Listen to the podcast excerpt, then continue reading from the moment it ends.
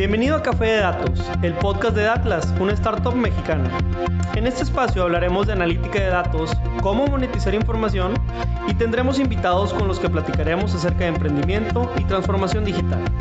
Si estás liderando, planeas liderar o participas en una estrategia de transformación digital, Café de Datos es ideal para nutrir tus conocimientos de analítica e inteligencia artificial conocer los métodos más populares de la industria, obtener nuevas ideas y disfrutar de todas las historias que tenemos para contar. Porque los datos van mejor con café. Arrancamos.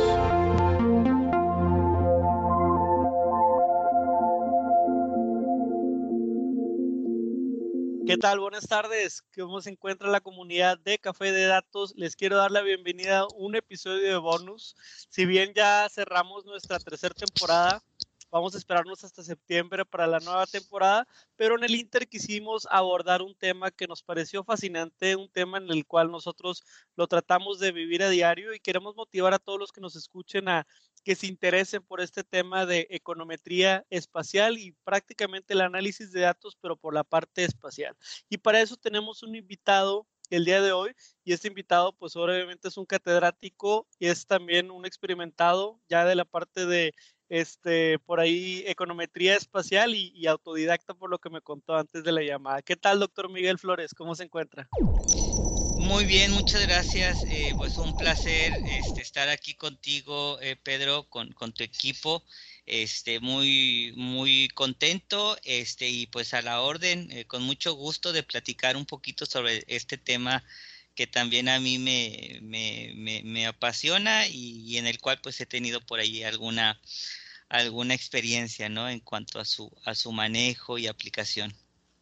Excelente. Y como quien dice, ¿no? Los mapas, hace tiempo los mapas, eh, no sé, me, me, voy a remontar una película que vi hace poco de piratas, ¿no? Eh, los mapas les sirven a los piratas cuando querían encontrar un tesoro y de cierta manera ellos necesitaban algunas herramientas navales como los compases, las brújulas y saber cuál es el verdadero norte que los acercara a ese sitio.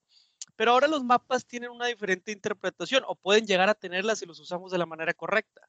No solamente nos ayudan a nosotros, personas, a llegar de punto A a punto B, sino que pueden ayudar a negocios, a gobiernos o a instituciones a justamente entender el contexto espacial, porque la ubicación importa. Y si no, pregúntenle a todos estos lugares, eh, todas estas marcas, todas estas, pues el mismo Jeff Bezos, ¿no? Dice que el secreto para el éxito de un negocio es location, location, location. Pero para empezar, doctor Miguel, quisiéramos romper el hielo un poco, ahorita entramos a todo este tema, eh, pero quisiéramos preguntarle si se pudiera tomar usted un café con cualquier persona de la historia, ¿con quién sería y qué le preguntaría? Eh, muy buena pregunta, eh, Pedro. Eh, yo creo que me hubiera gustado, me gustaría tomar un, un café con, con Adam Smith. Eh, yo creo que es quizá pues el, el, pensador económico, el economista con el cual pues no se entendería la economía moderna, ¿no? Creo que Dios sentó las bases para un la racionalidad económica y las bases para sustentar esa racionalidad a través de la intuición económica. Este, y ahorita que hablabas de los mapas, este, precisamente eh, no se entendería también la, la economía sin los mapas, porque los mapas fueron precisamente lo que abrió camino hacia el descubrimiento de nuevos mercados. Y sin esos nuevos mercados no se hubiera entendido pues eh, la motivación que tuvieron los conquistadores precisamente para conquistar nuevos territorios y abrir nuevos mercados.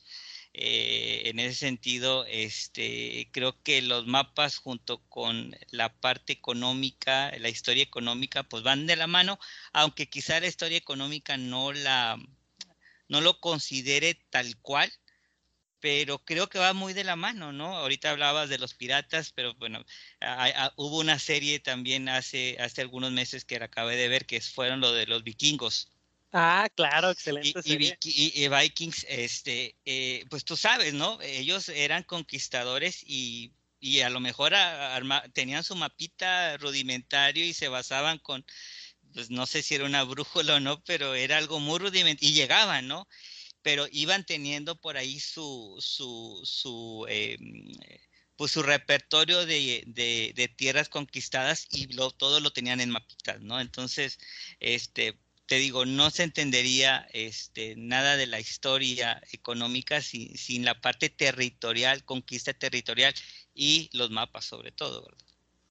Así es, este, no, y digo, nosotros como, como historia, a lo mejor en la historia de México sí podemos abordar un par de mapas también, ¿no? El, el famoso mapa de dos que a mí me interesan mucho, el, ahí lo fui a buscar con la guía Roji, ahí están en proceso de podérmelos pasar para mi biblioteca, mapoteca personal, pero es el de cuando estaba México, cuando éramos dueños o como mexicanos, ¿verdad? Como territorio más amplio, y uno que poca gente conoce que es que Nuevo León tiene aduana, una aduana mucho más amplia de la que actualmente y hubo por ahí un castigo, una mano negra no invisible, esta fue más así como a propósito, ¿verdad?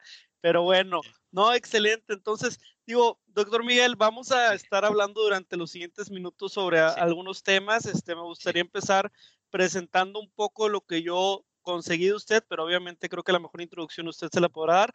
Pero estamos platicando audiencia con todo, con un investigador, profesor, y además es alguien que nos está aportando mucho al espacio de la analítica espacial. Nosotros casualmente llegamos a conocer al doctor Miguel porque nos enteramos gracias a uno de nuestros analistas que había asistido a su clase optativa de econometría espacial en la Universidad Autónoma de Nuevo León, particularmente en la Facultad de Economía. Pero eh, para continuar y conocer más de este interesante tema, pues bueno, primero que nada, doctor, nos puede platicar un poco de usted, de su formación y también el rol que hoy profesionalmente desempeña. Ok, muy bien, muchas gracias.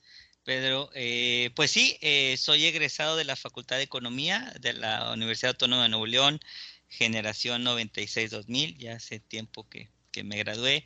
Después eh, tuve por ahí algunos, eh, algún inicié mi, mi, mi, eh, mi posgrado en Madrid, en la Universidad Carlos III de Madrid, pero concluí ya mi maestría en economía en Essex, en Inglaterra, y ya después hice mis estudios doctorales en demografía en, la Universidad de Texas. Eh, en ese inter, bueno, a partir de, estos estudios doctorales, pues eh, fue cuando empecé a desarrollar un poquito más, eh, pues esta curiosidad con, estos temas de, de, análisis espacial y econometría espacial, y a raíz de eso, pues he tomado también algunos cursos, particularmente estuve en Arizona, en el Centro para Análisis Geoespacial de la Universidad de Arizona, con con uno de los principales eh, exponentes de la economía espacial que fue Luke Anselin, o que es Luke Anselin, eh, eh, hace algunos años. Este, y bueno, pues sí, por ahí ese es un poquito en breve mi, mi background. Perfecto. al haber estudiado en Texas, Longhorns, fan de los Longhorns, de los, de los cuernos largos o no, o el deporte no, va, no iba con usted? Sí, sí, sí, siempre este, eh, estuvimos ahí al pendiente de, esa rivalidad este, y del equipo sobre todo. Ajá, ajá. Muy buena rivalidad. Sí, sí, es, su clásico por allá. Padrísimo, qué bien, qué bien se vive y qué bien, este, pues eso que llama la atención, lo de la econometría espacial, a lo mejor al final se, se, se aprendió por agregado y no necesariamente que, que un, un programa tal vez en, en, aquellos momentos lo tenía, ¿no? Ahorita, ahorita tal vez es más, más como sorprendente, pero, pero para darle continuidad y a lo mejor ahorita la gente se está preguntando, ¿y por qué invitaron a alguien que habla de econometría y econometría espacial? Guay, o sea, guay, ¿por qué café de datos? Pero ¿qué le parece, doctor, si empezamos a poner en el mismo piso de entendimiento a todos los que nos acompañan el día de hoy? Vamos a hablar de qué se trata primero la econometría y ya después de qué se trata la econometría espacial. Entonces no sé si me puede ayudar con esas definiciones, por favor.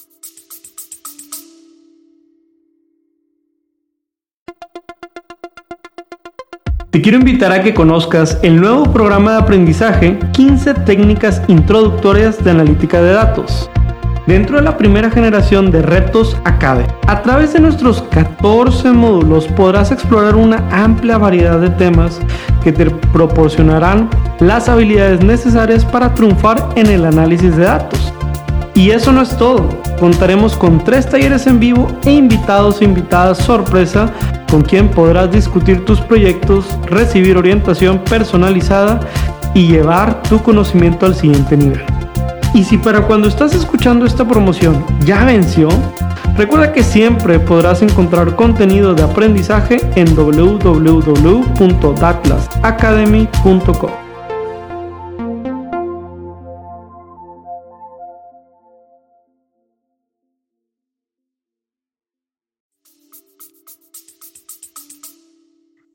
Claro, de forma muy, muy sencilla y sin meternos tanto en la parte técnica, yo creo que podríamos definir eh, la econometría como una rama, una disciplina dentro de la economía que nos ayuda a explicar y o predecir relaciones entre variables, en este caso, fenómenos económicos. Eh, y a través de eh, estos, estos, estos, estas relaciones, pues se, se hacen a través de lo que se le llama modelos modelos econométricos. Estos modelos a su vez usan pues herramientas matemáticas en su formulación y también herramientas estadísticas para la estimación. Eh, cuando combinas la matemática con la estadística y con la economía, pues se conjuga eh, estas tres eh, disciplinas en lo que es la econometría. Y la econometría, pues precisamente surge por ahí de los años 20 ante esta necesidad de medir, de cuantificar, de de mejor forma posible, pues las teorías económicas que, surgieron y que, están surgiendo continuamente. Entonces ya la econometría es una disciplina que, mm, que es muy útil precisamente para, para estos propósitos, pero también la econometría como tal ha evolucionado. Ya no es la misma econometría eh, de los 70s, 80s, 90s, inclusive en los 2010, este, ya es una econometría mucho más avanzada.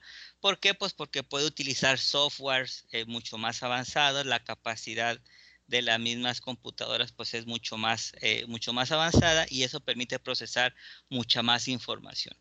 Y hablando ya de la información, lo que tenemos a disposición es la información espacial la información georreferenciada, la, información referida al espacio punto de cualquier tipo de fenómeno, la mayoría de los fenómenos económicos este, y no económicos este, en el mundo. Ya los podemos identificar precisamente a través de un sistema de coordenadas.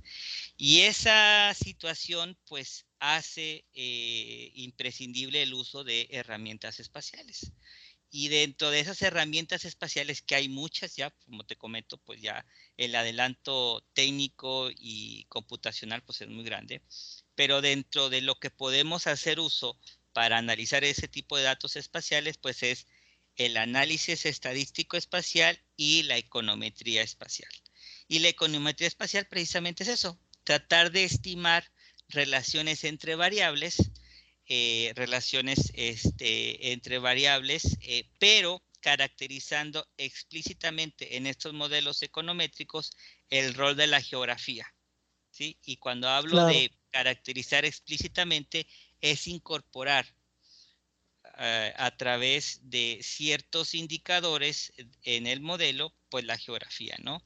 Eh, sin, entrar mucho a la parte técnica, pero esa, esa caracterización geográfica en estos modelos se hace a través de lo que se le llama la matriz de pesos espaciales, ¿no? La famosa matriz de pesos espaciales. Adelante. No, excelente, excelente. Creo que, que primero abordando el la parte de la econometría y que dice que desde los 20, 30, pues sí es cierto, ¿no? La, la, economía antes, particularmente la abstracción de modelos era más narrativa y más de impacto social y se ha ido matematizando y no significa que la economía tenga imperialismo sobre otro tipo de campos de conocimiento, pero donde hay algo útil, pues ¿por qué no venir a abstraer ahora sí que toda esta realidad económica, social, a un modelo matemático que nos permita relacionar A con B, ¿verdad? Z con A, etcétera, y poder entonces encontrar algunos patrones, porque al final, pues si vamos a dar una recomendación de política pública o de economía, eh, vamos a querer respaldarla con hechos y datos y no solamente con la intuición, ¿no? Creo que eso es bien importante. Y me parece bien importante también, este, nada más ahí acotar, es rarísimo ver un premio Nobel ahí de economía que no le haya metido un poquito de, de, que no se haya desgastado haciendo un par de modelos, ¿verdad? Pero bueno, ahora los modelos ya no se hacen con tanto con, con, lápiz y papel, ahora se hacen más así en un script en R o en Python, dicen, dicen los que saben. Y para la parte de econometría espacial, eh, me parece bien interesante empezar a hablar de datos georreferenciados, empezar también a, a poner un ejemplo, o sea, por ejemplo, digo, para la gente que nos está escuchando, ustedes imagínense que, que, va a llegar el nuevo gobernador, ¿no? El nuevo gobernador aquí en Nuevo León, o en México, o a tu ciudad en donde nos está escuchando, porque nos escucha gente de Argentina y de Perú, y de pronto tiene que tomar una decisión de dónde renovar las bancas de un parque, o dónde renovar una nueva cancha. Y de pronto pues yo lo que tengo que hacer, no, a la colonia que grite más fuerte, no, a la colonia que votó más por mí, pues no sería en realidad un impacto social eh, destacado. Lo que necesitaríamos ver es, si yo coloco estas bancas y esta renovación en el parque A, ¿a cuánta comunidad o sociedad voy a impactar con respecto o relativo a lo mejor a esta zona B de la ciudad o en la zona norte contra la zona sur y tomar entonces una decisión que poco a poco pueda agregar un poquito más valor a, a, toda la sociedad y más bienestar, ¿no? Que es así como el término que muchas veces manejamos. Lo estoy sobresimplificando, pero quiero ir plasmando ejemplos. Como quiera, ahorita, doctor, platicaremos de un par de ejemplos, pero yo sé que también eh, dentro de su desarrollo ha realizado algunas investigaciones. Digo, por mencionar alguna, aquí traigo algunas listas pero eh, sobre todo yo le quiero preguntar, hablando de datos georreferenciados, hablando del tema, dos cosas. Primero, ¿dónde se consiguen estos datos? Porque muchas de la gente eh, cuando quiere trabajar como que dice, no, es que no tengo datos, ¿cómo le hago? ¿Verdad? Está bien difícil. Y la segunda es, ¿qué técnicas utiliza eh, para entonces usar estos datos y sacarles el mejor provecho? Totalmente de acuerdo contigo, Pedro, que este eh, no es muy eh, mm, eh, conocido este tipo de datos, no se conocen tanto para la obtención de las fuentes como el uso. Pero mira, hay una fuente partiendo de ejemplos y si nos concentramos en la parte económica, hay una base muy buena eh, que la recomiendo, eh, sobre todo para aquellos que tienen negocios o emprendedores, que se llama Directorio de Unidades Económicas. Es del INEGI. Ustedes lo pueden encontrar tal cual, directorio, perdón, directorio estadístico de unidades económicas de INEGI. Y este es un directorio eh, georreferenciado de todas, bueno, abarca prácticamente el 95-96% de las unidades económicas en México registradas. Es decir, todos los negocios, chicos, medianos, grandes, empresas, están en ese directorio. Ese directorio eh, lo tiene INEGI, es accesible, es público y lo más interesante que es es que está clasificado por el tipo de negocio, si es pyme, si es eh, eh, grande empresa, el sector económico, si es manufactura, si es servicio y la localización te da la localización precisa de ese directorio, es decir, las coordenadas o la georreferenciación de esa, de esa unidad económica, de ese negocio. Entonces ya con eso el mismo INEGI tiene eh, un mapa, tiene eh, eh, una página donde tú puedes desplegar esa información, tú puedes hacer el filtro de esa información y desplegar esa información en ese mapa. Algo muy interesante también es que tú puedes descargar esa información y procesarla en algún otro software de tu preferencia. Que si me permites, pues ya hay muchos softwares este, disponibles para, para utilizar. Eh, están los que se le llama o los relacionados con sistemas de información geográfica, como puede ser el ARGIS, bueno, no sé si pueda dar marcas, pero hay algunos. Sí, sí, adelante, el, adelante. El ARGIS este, es uno, este, eh, eh, el mismo R tiene librerías para desplegar la información, etcétera. Hay muchas opciones, pero ese es un tipo de información se puede bajar información de INEGI. INEGI yo creo que es la fuente principal en donde podemos conseguir mucha de la información ya georreferenciada. Eh, podemos también conseguir, por, por ejemplo, información de los, censos, de los censos de población a un nivel AGEP, por ejemplo, es decir, a un nivel eh, eh, mm, desagregado geográficamente más allá del municipio, por ejemplo, a nivel manzana, a nivel colonia, a nivel AGEP este, es posible obtener información y con esa información pues caracterizar espacialmente, espacialmente muchas variables, en este caso pues relevantes del censo de población, cruzarlas con este censo con el de nube, por ejemplo, entonces ya puede hacer ahí cruces de información este, muy interesantes, ¿no? Precisamente estos sistemas de información geográfica tienen esa capacidad, permiten incorporar diferentes capas de información. Eh, capa de información de eh, negocios, capa de información de la estructura poblacional de, una región, de una localidad. Eh, puedes meterle una capa de, por ejemplo, de carreteras, de, servicios, etcétera, ¿no? Creo que la capacidad ahora de los sistemas de información geográfica, de los softwares, ya no es una limitante. Ya la limitante es de nosotros para poder hacer uso de esa información este, eh, y darnos el tiempo, ¿no? Sobre todo, que es el recurso más escaso, ¿no? En este caso. Pero la información está ahí. Está padrísimo. Voy a repasar las fuentes. Acuérdense, el Directorio Estadístico Nacional de Unidades Económicas, alias el de NUE, como lo conocen aquí los compadres. También muchísima información que nos ha brindado el censo, y el censo también, al menos en México, lo publica un instituto que se llama el INEGI, que es el Instituto Nacional Estadístico Geográfico e Informático. Hay sus homólogos en Argentina, en Perú, en Colombia, pero lo importante es que no solamente descargue la base de datos de los tabulados, sino que te metas a las entrañas, hay que batallarle tantito. Y hay que entonces buscar estos datos que tengan esas dos columnas que nos van a dar bastante noción espacial, la columna de la latitud y la columna de la longitud que ahorita también el doctor estaba citando. Y sobre esto nada más, este, sobre esta línea, doctor, pues obviamente este tipo de datos, por ejemplo, un censo con un de nube, de pronto nos puede llevar a ideas como hay una cafetería cada mil viviendas. Hay un, este, por decir algo, ¿no? Hay una eh, gasolinería cada 500 viviendas que tienen auto oye, ¿sabes qué? En las ubicaciones en donde eh, hay más eh, personal ocupado, pues resulta que, etcétera, etcétera, etcétera. Y nos vamos contando una historia muchísimo más. Y en, ese, e, en esa línea le quisiera preguntar sobre algunas de sus investigaciones que se acuerde, ¿qué descubrimientos ha, podido usted este, explorar? Y sobre todo, eh, como narrar y contar una historia que a lo mejor si no hubiera tenido estos datos eh, georreferenciados, no hubiera contado o no hubiera relacionado de la misma manera en que sí lo pudo hacer gracias a que había una georreferencia en la información, ¿no? Ajá.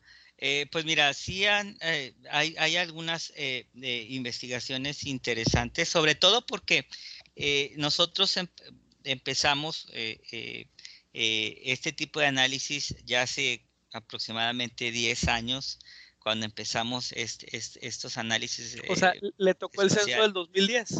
Me tocó el censo del 2010, inclusive, inclusive un poquito antes, el del 2000 todavía. Uy, bueno. Eh, y, eh, y, hace 10 años este, todavía no había pues esta, vamos a llamarle boom, de, de uso de, de, de, análisis, de uso de datos espaciales. Eh, entonces, em, pues eh, las investigaciones que iban surgiendo, pues tuvieron cierta repercusión precisamente por esta visión geoespacial que no era tan utilizada en ese momento. Eh, para ponerte, por ejemplo, algunos, algunos ejemplos, hicimos por ahí en el 2016-17 un análisis sobre la identificación de clústeres espaciales y su especialización económica en el sector de innovación. Lo que queríamos era ubicar polos de innovación en México, pero a partir de, a partir de la localización de empresas con este carácter eh, tecnológico de innovación.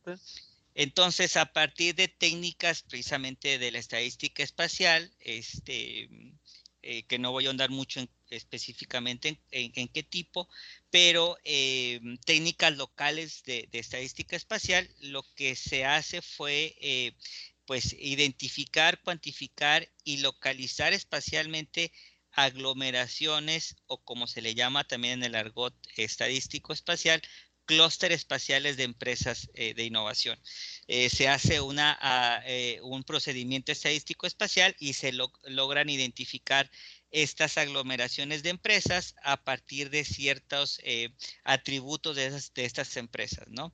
Entonces, lo que pudimos identificar, pues, es precisamente aglomeraciones o clústeres espaciales eh, de manufactura, por ejemplo, eh, que tienen una orientación de innovación, por ejemplo, en Ciudad Juárez, Monterrey, Guanajuato, Querétaro. Y fíjate que este, precisamente Guanajuato, Querétaro, en el 2010, que fue el dato que utilizamos, no, este, eh, no era un corredor, no era el corredor, no era un, no era un, era, era un clúster espacial, pero no estaba tan desarrollado como ahora. Ahora ya le podemos llamar un corredor espacial.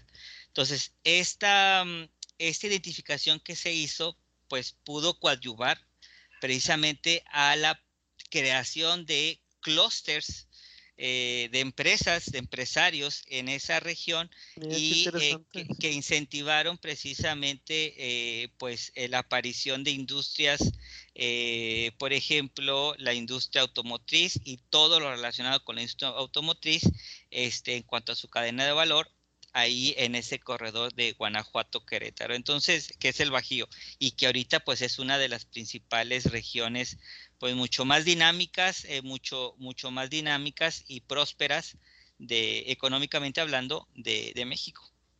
Entonces, la, parte eh, geoespacial eh, de que de tú poder visualizar lo que tú estás buscando dentro de la geografía y para que no te digan, para que no te cuenten, pues sí es importante, ¿no? Y creo que sí puede tener por ahí muchas aplicaciones prácticas, este, pues no solamente de, de, carácter eh, netamente, como ya lo comentaste tú, de aparte de, de, negocios, de business, de saber dónde está tu competencia o de saber dónde está tu, eh, tus, tus, eh, tus proveedores, tus clientes potenciales o tus clientes como ya establecidos, pero también te da oportunidad de establecer políticas públicas focalizadas, estrategias de emprendimiento, eh, como te comentaba, la creación o, consolidación de clústeres, de clústeres empresariales o ya en un argot también un poquito más académico, lo que se le llama desarrollo de sistemas de innovaciones este, locales o regionales. Entonces, sí te da una perspectiva muy complementaria a eh, el análisis que tú puedas obtener eh, no tomando en cuenta la parte espacial. Yo creo que la parte espacial complementa mucho todo el análisis que tú hagas. Eh, Nuestro podcast, Café de Datos, integra experiencias y lecciones que hemos aprendido como startup en Datlas. Hemos sido testigos de cómo más de 500 usuarios han utilizado nuestras plataformas para mejorar sus estrategias de negocio con analítica. Este año estamos llegando a más lugares en México a través del programa Socios, una alianza que integra agencias de marketing y firmas de consultoría alrededor de todo México. Con esto, fusionamos las capacidades tecnológicas de Datlas y la experiencia local de consultores expertos. ¿Te interesa ser socio? Te invitamos a entrar a nuestro sitio web www.datlas.mx y revisar la sección de licencias.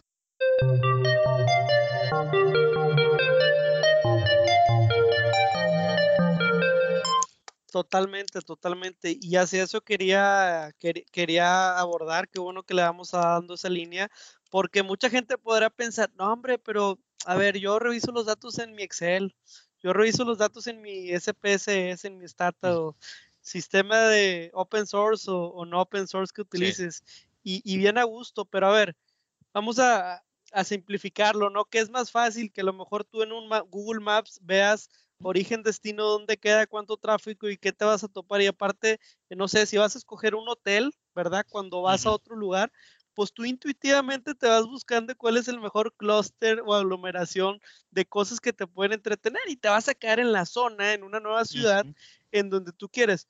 Pero si yo te enlisto todo el catálogo de cosas que hay que hacer en una ciudad, no vas a llegar a la misma conclusión.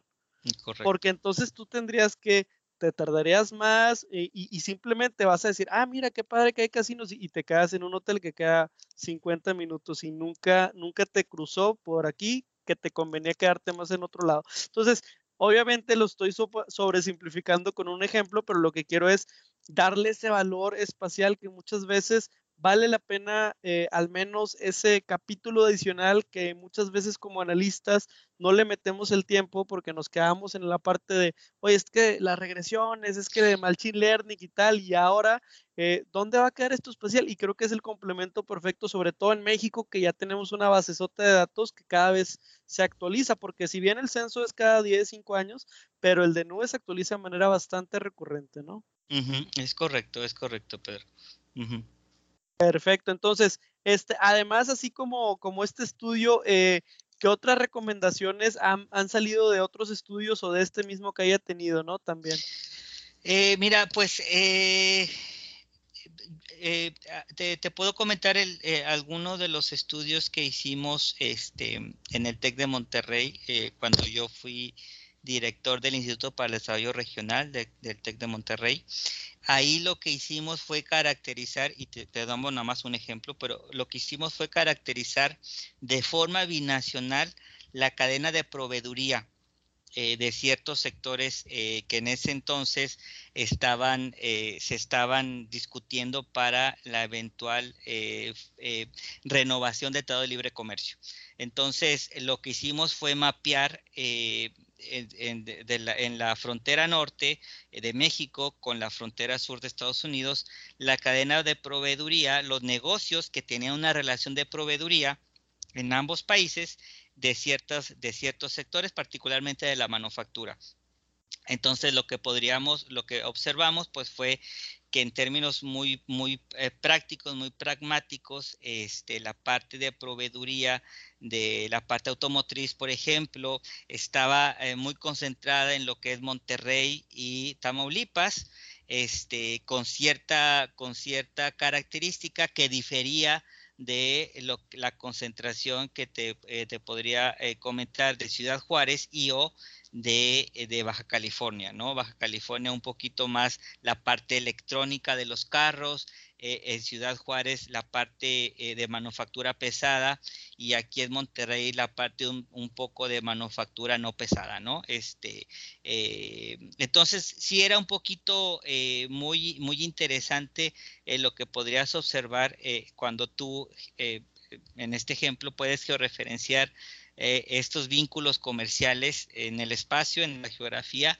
en ambos países, ¿no? Este, y de ahí pues surgieron, surgieron este, eh, algunas recomendaciones de política para poner atención precisamente a qué sectores habría que enfocarse, cuáles sectores eh, deberíamos de haber dejado sin mucha sin mucha afectación, etcétera, etcétera, etcétera, ¿no? Dado la renovación del, TLC. Entonces, eh, pues muy interesante eh, estos, estos, estos tipos de estudios, ¿no? Y como ese, pues hay algunos otros, este fue un poquito más de consultoría, pero pues hay otros también mucho, un poco más académicos, en donde este, puedes implementar este, estadísticas eh, o análisis estadístico espacial y o econometría espacial también, ¿no? Sobre todo practicando sobre la econometría espacial, hay un término que se usa mucho en ese argot que es el efecto vecindario, ¿no? El efecto mm. spillover o el efecto eh, vecindario.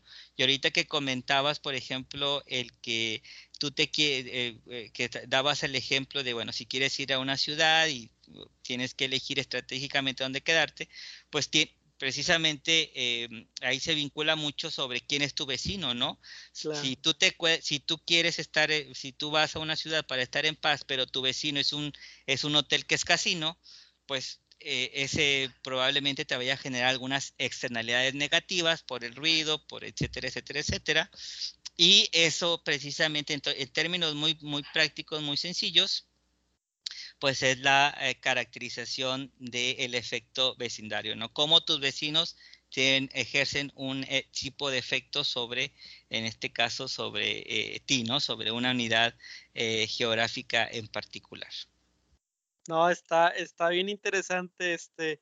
digo, y se me viene a la mente una pregunta que, aquí se sale un poco del guion, pero yo muchas veces he pensado que estará bien interesante que nos den más datos georreferenciados, sobre todo los gobiernos eh, locales. No sé si coincide, por ejemplo, doctor, eh, los bonitos análisis que se pudiera hacer con información del predial, no sé, o sea, con el predial me refiero al, a la carga impositiva que uno tiene que pagar eh, año con año al gobierno por servicios públicos como basura y tal, pero la verdad es que eh, dónde están los, los free riders aquí en, en, nuestra economía, ¿no? Y, y, y, como otras cosas que hoy yo estoy seguro que muchas municipalidades no están haciendo bien, ¿no?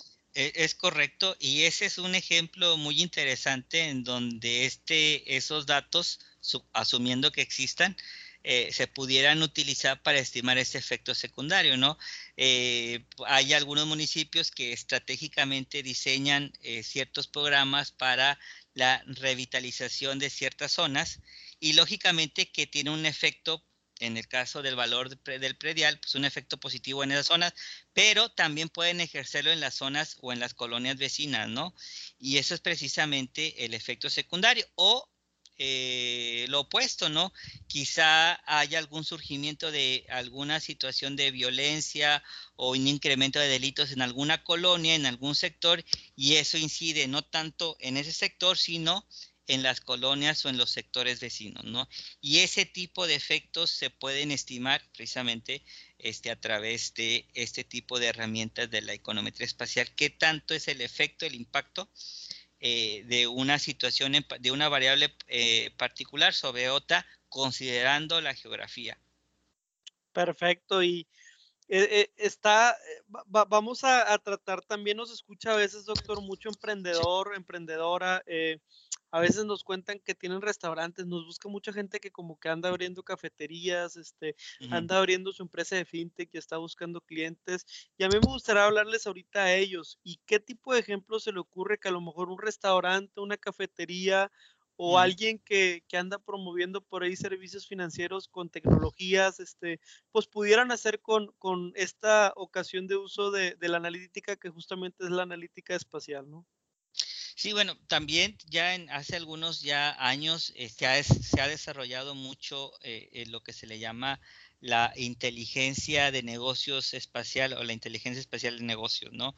Y precisamente este tipo de, herramientas eh, lo que hacen pues es tratar de capturar toda la información posible desde el punto de vista geográfico, procesarla y de ahí generar este análisis, ¿no? Estrategias de valor para los negocios.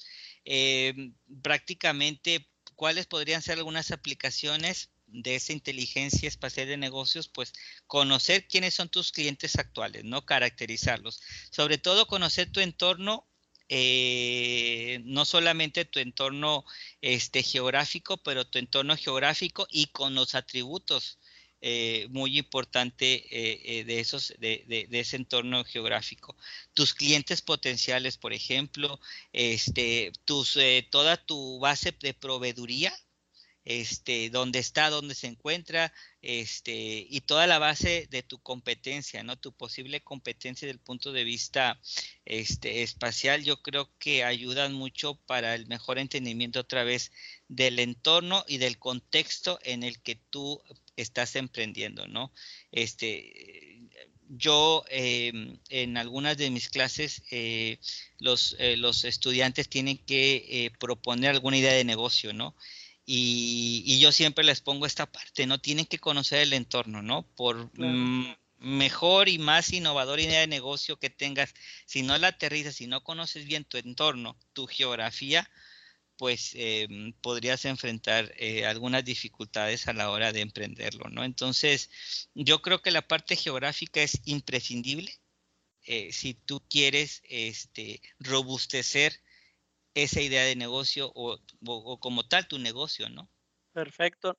Y aquí me voy a traer una a la mesa que, a nosotros nos pasó, déjame le cuento, a ver ahí qué opina, pero pues resulta que ahorita quien vende en línea pues tiene que entregar en, una, en un domicilio.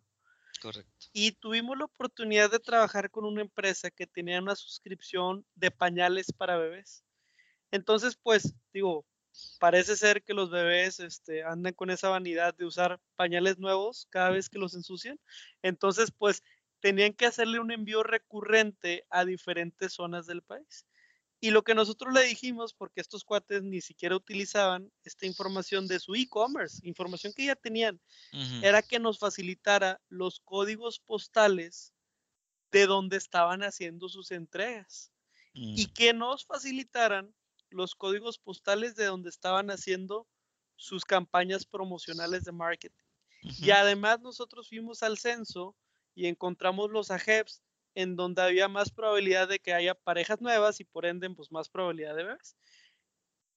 Y total, resulta que haga de cuenta que el, el, marketing se está viendo a códigos postales para el norte y los clientes prospectos estaban en el sur y ahorita yo tenía clientes en el este. O sea, entonces, ¿qué aconteció simplemente con ponerle atención a los códigos postales? Que muchos clientes y muchas fintech y muchos de estos restaurantes que tienen a domicilio, pizzerías y tal, ¿no? Que, que tienen ya sus motitos entregando, pues oigan, eh, aquí hay mucha riqueza y hay mucha riqueza de ponerle atención a lo mejor a unos rubros de información y, por ejemplo, estas aplicaciones de entrega a domicilio como Uber Eats, como Didi, como todos, pues claro que se ponen a analizar, están abriendo dark kitchens o las cocinas estas ocultas en las zonas en donde justamente están viendo que hay más pedidos, entonces, híjole, si no pides porque me tardaba una hora, déjame ahora te entrego en 15 minutos, a ver si ahora sí me te animas a pedirme. Entonces, como que creo que, que, que no sé si, si también haya visto usted este tipo de patrones, sí, ¿no? Sí, pues hay, hay también eh, eh, lo que es el geomarketing, ¿no? El geomarketing también es una, eh, pues ya es una disciplina, ¿no? Este, dentro de la mercadotecnia que que hace precisamente uso eh, de, toda la información geográfica para establecer campañas de, marketing, de promoción, ¿no? De, cierto producto. Es como tú lo, que tú me comentas, ¿no? Exactamente. Entonces, yo creo que ya eh, el análisis geográfico, el análisis estadístico espacial ya no se ya no se debería de ver como algo eh, algo extraordinario, sino es algo que se tiene que analizar, ver eh, tomar en cuenta eh, y que es una herramienta eh, pues muy complementaria a el análisis que se pueda llevar a cabo de una idea de negocio, ¿no? Yo creo que conocer otra vez tu entorno, tu contexto geográfico, en base a toda la disponibilidad de información geográfica actual, es imprescindible. Y hablando de herramientas particularmente, habíamos platicado en una llamada previa, doctor, que usted empezó a aprender R por su cuenta y también ahorita platicamos de Argis. Para ser honesto, a veces Argis puede resultar costoso para muchos que andan empezando. Por ahí también hay una opción que creo que también estará familiarizado, que es el QGIS, que es como esta versión gratuita, un poco menos, menos novedosa y más open source y le batallas un poquito más, pero, pero te saca los mandados. Pero en su opinión, ¿qué tipo de librerías o qué tipo de paqueterías recomendaría para aprender y, y empezar a entrar a este tema? ¿no? Eh, sí, como tú lo comentas, este, pues sí, básicamente eh, yo fui autodidacta y te comento muy rápido, muy breve. Eh, yo no, yo siempre desde la licenciatura, eh, bueno, en, aquellos años te digo, nunca se tuvo una, nunca tuve un curso con un carácter regional, ¿no? Lo más que tuvimos fue desarrollo económico, pero no fue regional. Pero ya en la, en la maestría, eh, por ahí tuve un cursito de, de, la parte regional, de economía regional, y ya fue en el doctorado en donde tuve una optativa de análisis espacial, pero una optativa así muy, ya prácticamente para acabar.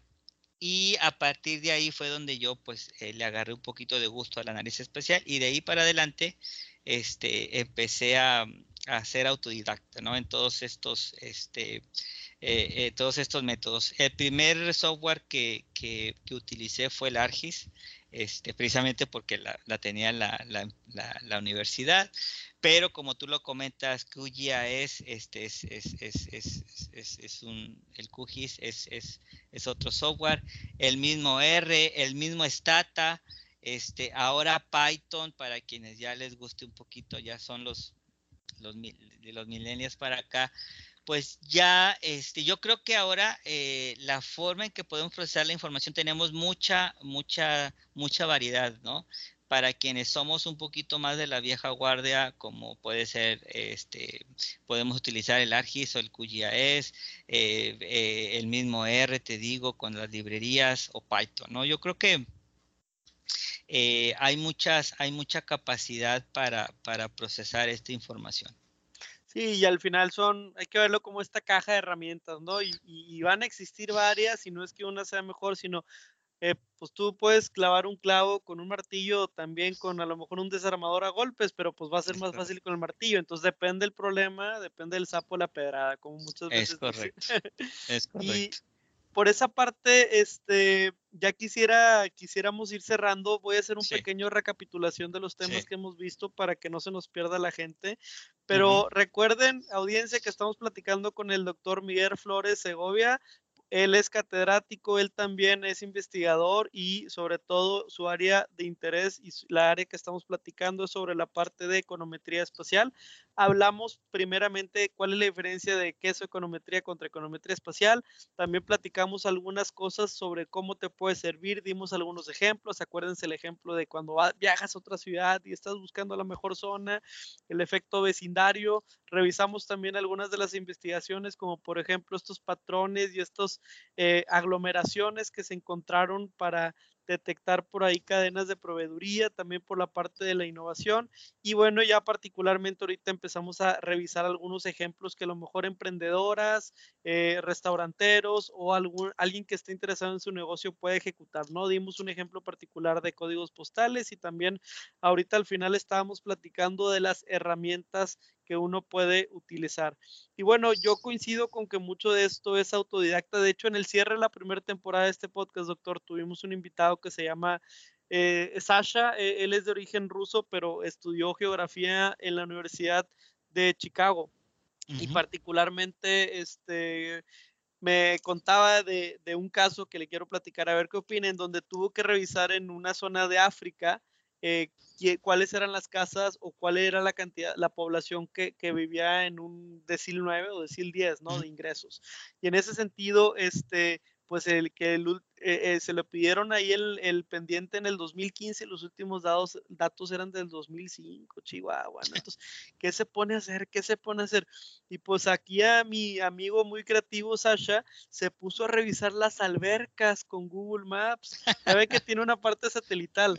Entonces empezó a generar un sistemita que le detectara las albercas y dice, oye, pues si estás en Zimbabue y tienes una alberca, pues quiero pensar que eres alguien, ¿no? Entonces, este, de cierta manera, este, ahí llévense esa idea para negocios o también para gobiernos, porque creo que muchas veces, este, aun y cuando no estén los datos, hay que encontrar maneras, pero es muchísimo valor, porque de qué otra manera hubiera podido hacer su análisis y dar su recomendación, pues esa, esa en ese momento fue una alternativa. Entonces, no nada más de lo que uno aprende en un libro, en una clase, pero también la creatividad te importa mucho, ¿no?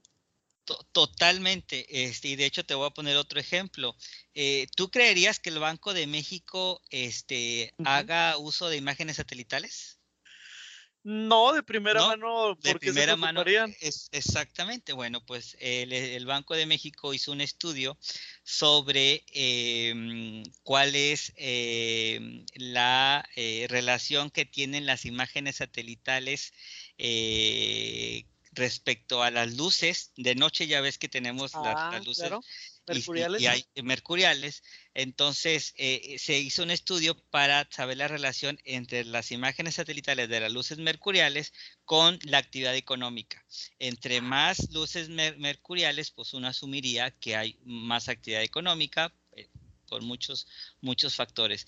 Entonces se encontró precisamente que hay una relación muy fuerte entre imágenes satelitales de luces mercuriales con la actividad económica y se puede, y se puede este, mm, comparar con periodos donde hubo mucha violencia o con periodos donde hay poca violencia. Donde hay mucha violencia, en términos generales, las luces mercuriales tienden a desaparecer, ya sea porque negocios cierran, porque las mismas casas se deshabitan, por muchos factores, entonces la actividad económica es menor. Entonces, eh, y, es algo muy importante precisamente porque en algunos contextos muy locales no existen datos, pero precisamente hay estos datos satelitales que, que, que, a través de este procesamiento de imágenes satelitales, precisamente, que es una herramienta de la estadística espacial, se pueden hacer estimaciones de modelos econométricos espaciales. Entonces,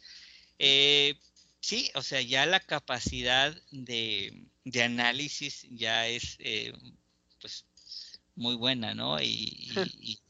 Y, y, de todo tipo. No, está, está muy, muy interesante. Ya para ir cerrando, dos preguntas. Primero, si pudiera tener cualquier dato, cualquier dato de México en su poder georreferenciado, ¿cuál sería y por qué? este,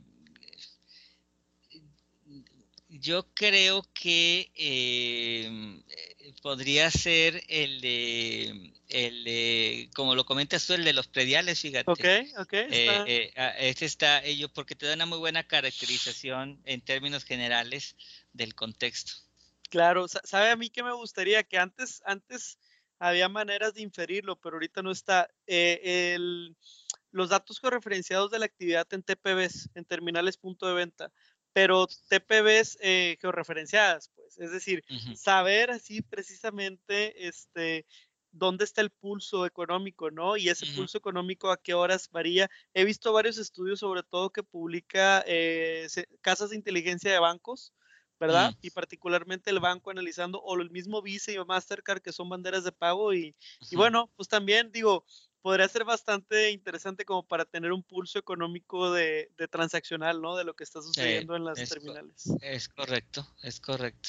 Pero perfecto. Doctor, pues muchas gracias por su tiempo. Eh, quisiéramos nada más cerrar ahí con eh, dónde puede conectar la audiencia con usted, si quiere hacerle preguntas y a lo mejor este, preguntarle un poquito dónde puede impartir este tipo de, conocimiento, etcétera, ¿cómo puede conectar con usted? Eh, sí, mira, este, mi correo, este, bueno, primero, pues eh, con, mucho gusto estoy a la orden, Pedro, este, y me pueden contactar al correo miguel, miguelflores.research arroba gmail.com. Em, yo doy clases en, la, en el TEC de Monterrey, como dices tú, en la Autónoma de Nuevo León, este, parto clases en la UDEM también. Este, y eh, me pueden encontrar en Twitter eh, como Miguel F bajo EGTP.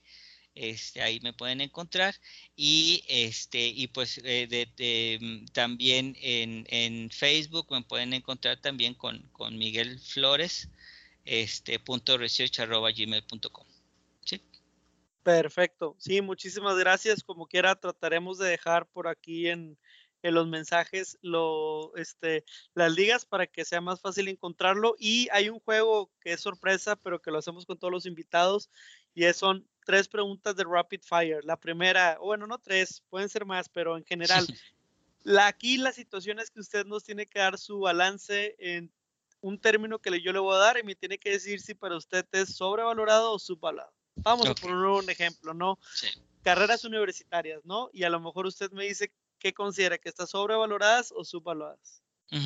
Perfecto. Entonces, eh, vamos a empezar. Criptomonedas, ¿qué opina? ¿Qué creen? ¿Para usted están sobrevaloradas o subvaloradas? Sobrevaloradas. Sobrevaloradas, ok, ok. Este, también por el tema, por ejemplo, de la inteligencia artificial, ¿sobrevalorada o subvalorada?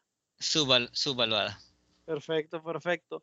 También para la parte de este de la realidad aumentada o de la realidad virtual, estos gogles que ahorita mucha gente está utilizando y estos modelos de realidad aumentada, ¿considera que están sobre subvaluada? Subvaluada. Perfecto. Y ya finalmente, este, también aquí, pues obviamente la analítica de datos en, en, en México al menos, ¿cree que está sobrevalorada o subvaluada?